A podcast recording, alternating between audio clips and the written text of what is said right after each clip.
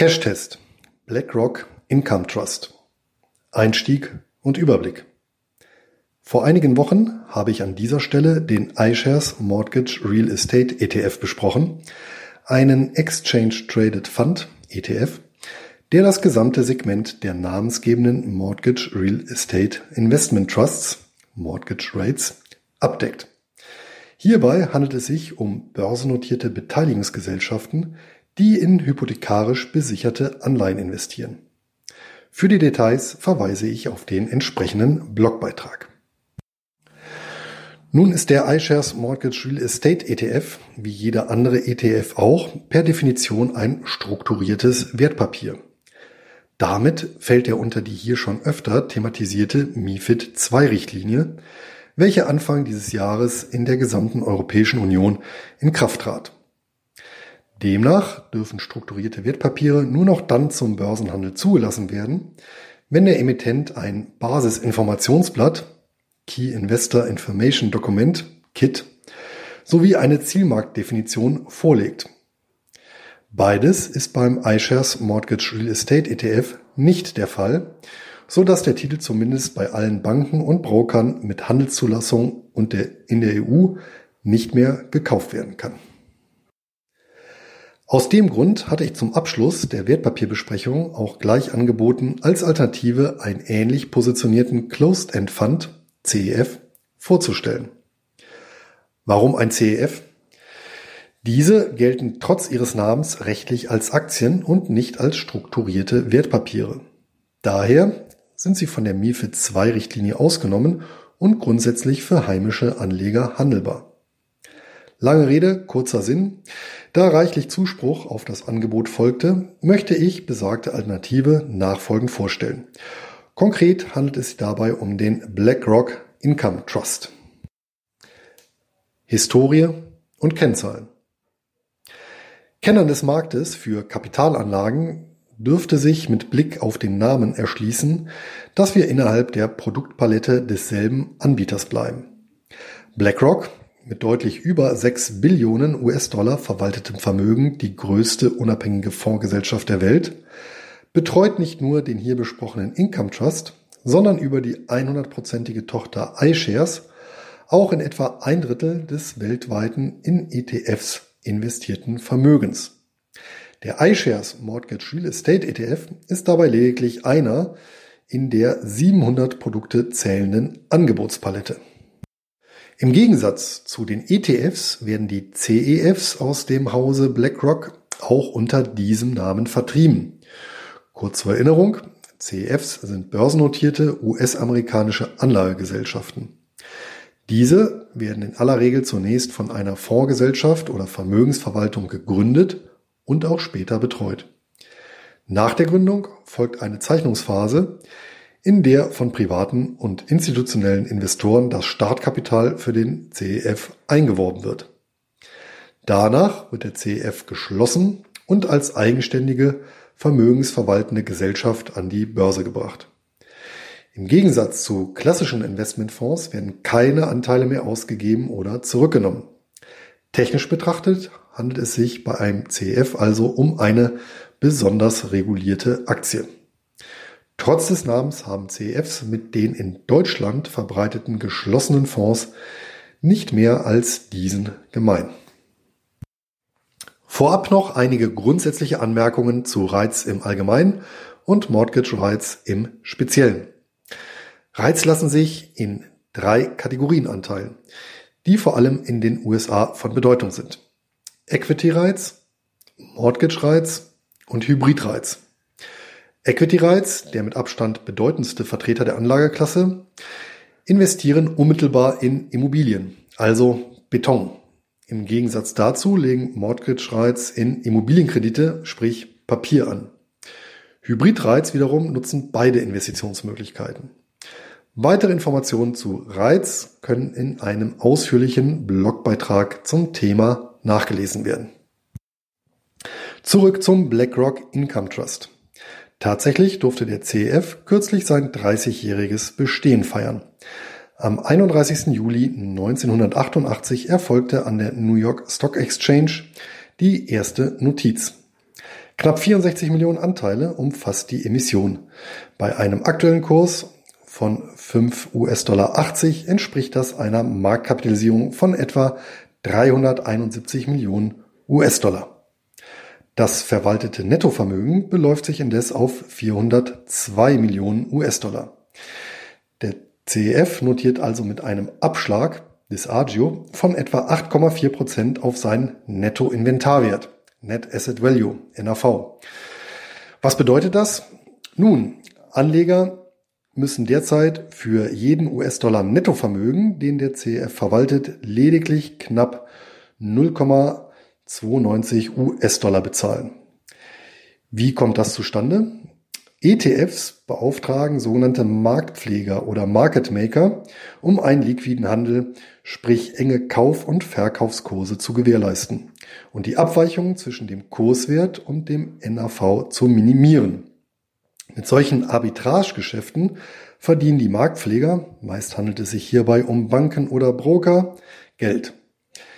CEFs hingegen greifen üblicherweise nicht auf die Dienste von Marktpflegern zurück. So führt der relativ hohe Anteil privater Einkommensinvestoren bisweilen zu einem Auseinanderdriften von Kurswert und NAV, da Käufe und Verkäufe oft einem Dividenden- und keinem Spekulationsmotiv folgen. Wie ist der BlackRock Income Trust nun positioniert?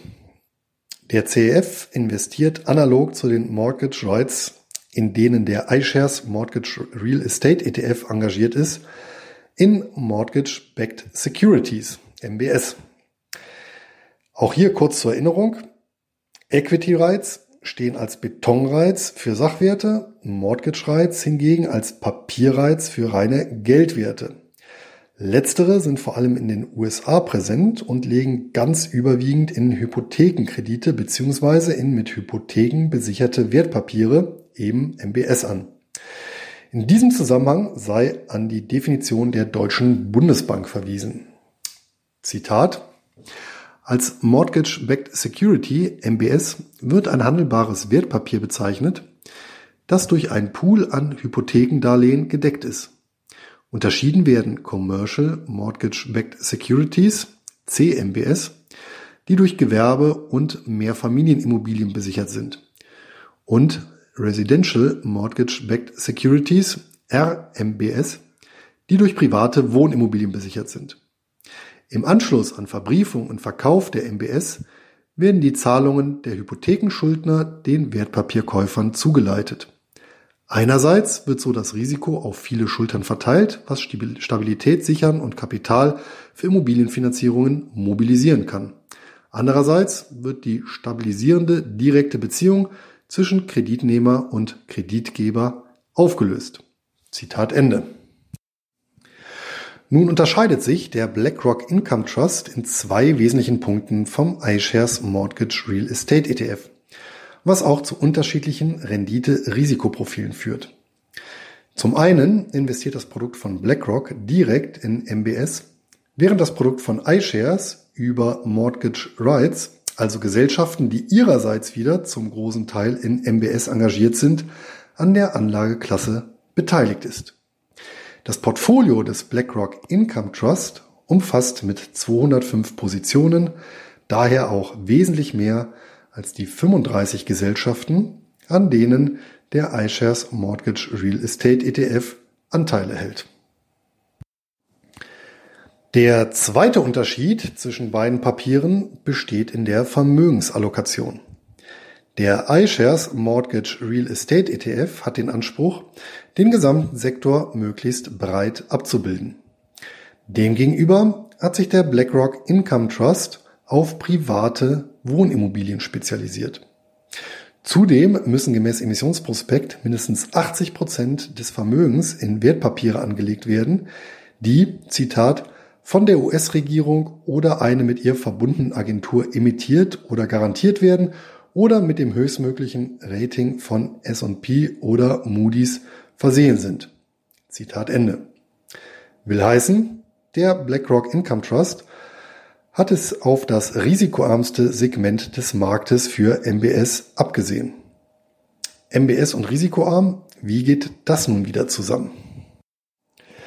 Ganz einfach. MBS werden in der Regel von US-amerikanischen Hypothekenbanken emittiert.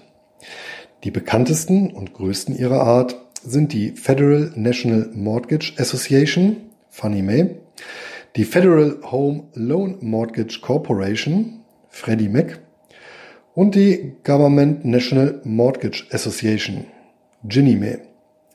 Die älteste von ihnen ist die im Jahr 1938 gegründete Fannie Mae. Genau 30 Jahre später wurde Ginnie Mae als staatseigene Hypothekenbank, Government Owned Enterprise, von Fannie Mae abgespalten. Weitere zwei Jahre später wurde auf Initiative des US-Kongresses mit Freddie Mac eine weitere Hypothekengesellschaft gegründet. Genau wie ihre große Schwester Fannie Mae ist auch sie formal privat, verfügt jedoch über implizite Staatsgarantien wie beispielsweise eine Kreditlinie beim US-Finanzministerium. Aus diesem Grund genießen die Institute den speziellen Status als staatlich protegiertes Unternehmen, Government Sponsored Enterprise, und ihre Emissionen einschließlich aller MBS das bestmögliche Rating. Und genau solche MBS mit dreifach A-Rating der drei großen Hypothekenbanken mit dem putzigen Namenskürzel machen beim BlackRock Income Trust circa 84 Prozent des Portfoliovermögens aus. Überraschend hoch ist ferner die Bargeldquote, die aktuell mehr als 12 Prozent beträgt. Die verbleibenden 4 Prozent verteilen sich auf besicherte Anleihen anderer Emittenten. Kondition und Besteuerung. Wie jeder andere CEF auch, kann der BlackRock Income Trust ausschließlich über die Börse bezogen werden. Hierfür fallen die banküblichen Gebühren und Spesen für den Handel an US-Börsen an. Äußerst günstig ist dies beispielsweise bei CupTrader oder Linksbroker möglich. Hier kann selbst eine Kleinorder über wenige hundert US-Dollar wirtschaftlich platziert werden. Aufgrund der vergleichsweise hohen Marktkapitalisierung wird der CF liquide gehandelt. Nichtsdestotrotz empfehle ich, jede Order zu limitieren. Die für das Fondsmanagement anfallende Managementgebühr fällt mit 0,8 Prozent des verwalteten Vermögens relativ bescheiden aus. Zuzüglich Fremdkapitalkosten und sonstige Aufwendungen kommt der BlackRock Income Trust auf eine Gesamtkostenquote von 1,28 Prozent. Erfreulich aus Sicht von Einkommensinvestoren ist die Ausschüttungsfrequenz. Derzeit wird monatlich eine Dividende in Höhe von 0,0405 US-Dollar je Anteil gezahlt. Das macht eine auf das Jahr hochgerechnete Ausschüttungsrendite von 8,4 Prozent bezogen auf den aktuellen Kurs. Wird der NAV zugrunde gelegt, sind es hingegen 7,7 Prozent. Hier macht sich der Hebeleffekt eines Disagios auch auf die Dividende bemerkbar. Nichtsdestotrotz kann der CEF diese Ausschüttungsrendite nur durch die Aufnahme von Fremdkapital erwirtschaften. Ausweislich der letzten Finanzkennzahlen beträgt die Verschuldungsquote gut 30 Prozent. Der durchschnittliche Zinssatz liegt hierbei unterhalb der Verzinsung der MBS, so dass auch über die Kreditaufnahme die erzielbare Dividende gehebelt wird. Die durchschnittliche Restlaufzeit der vom BlackRock Income Trust gehaltenen Papiere beläuft sich auf 9,7 Jahre. Die bedingt durch das zugrunde liegende Hypothekengeschäft relativ lange Restlaufzeit führt neben weiteren Faktoren analog zu Anleihen auch bei MBS zu bisweilen deutlichen Preisschwankungen. Dies schlug sich auch im Chartverlauf des CEF nieder. Dessen Kurs pendelte in den letzten 20 Jahren zwischen 5,04 und 8,26 US-Dollar. Den schwersten Einbruch mit knapp 40 Prozent verzeichnete der Trust im Zuge der Weltfinanzkrise. Dies ist angesichts der Tatsache, dass die Krise mit dem Fall der US-amerikanischen Immobilienpreise und zahlreichen MBS-Ausfällen ihren Anfang nahm, auch nicht weiter verwunderlich. Die Konzentration auf MBS-Emissionen staatlich protégierter Institute dürfte dann auch der Hauptgrund dafür gewesen sein, dass der BlackRock Income Trust keine Ausfälle zu verzeichnen hatte und sich von besagtem Einbruch sehr schnell erholen konnte. Spätestens nachdem klar war, dass die drei großen Hypothekenbanken tatsächlich durch die US-Regierung gesponsert werden. Steuerrechtlich bietet sich ein altbekanntes Bild. Wie bei CFs üblich zahlen heimische Anleger gemäß dem Doppelbesteuerungsabkommen zwischen den USA und Deutschland 15% US-amerikanische Quellensteuer. Diese ist in voller Höhe auf die Abgeltungssteuer anrechenbar.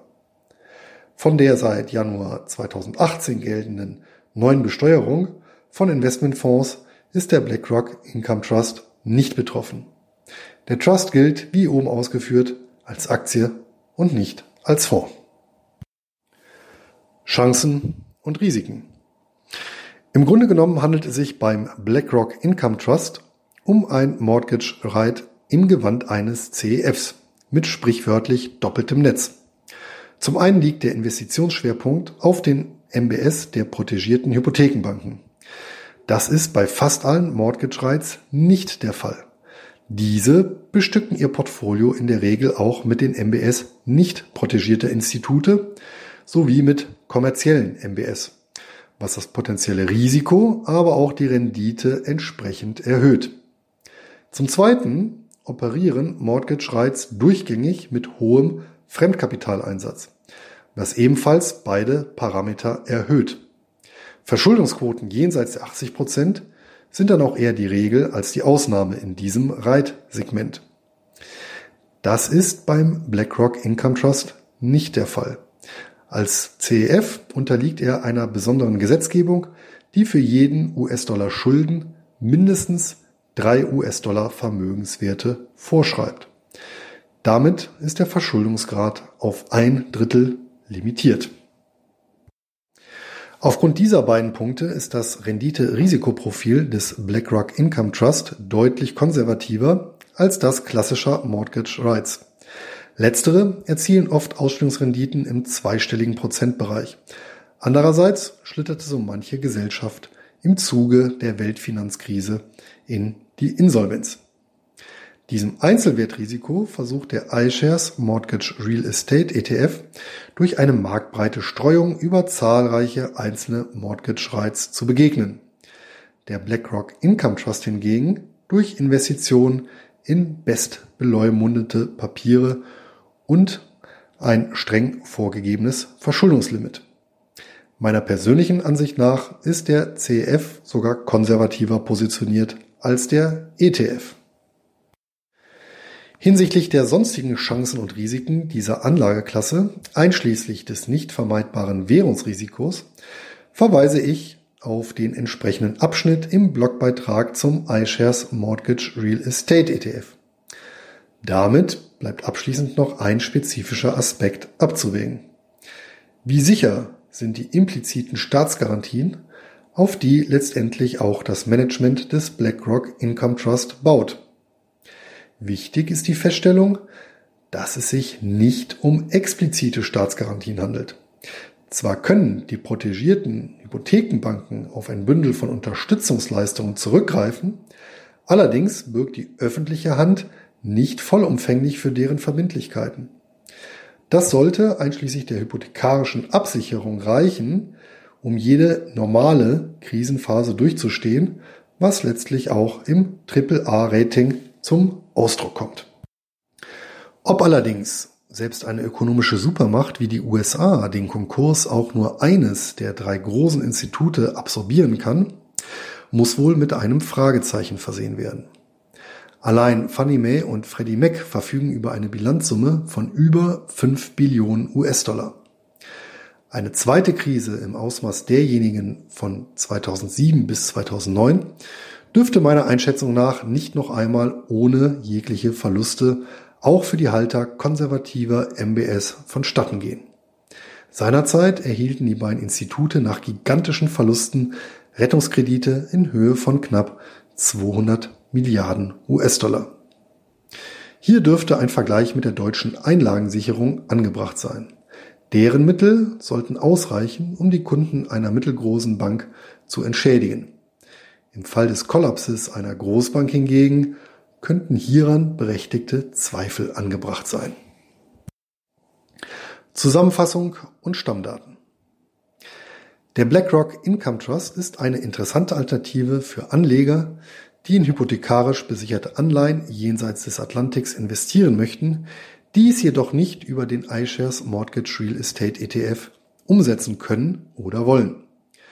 Aufgrund der Streuung über eine Vielzahl von MBS, eines fast ausschließlich mit dreifach A bewerteten Emissionen bestückten Portfolios sowie der mäßigen und zudem gesetzlich begrenzten Verschuldung handelt es sich bei dem CEF tatsächlich um eine der konservativsten Investitionsmöglichkeiten im Segment der Mortgage Rights.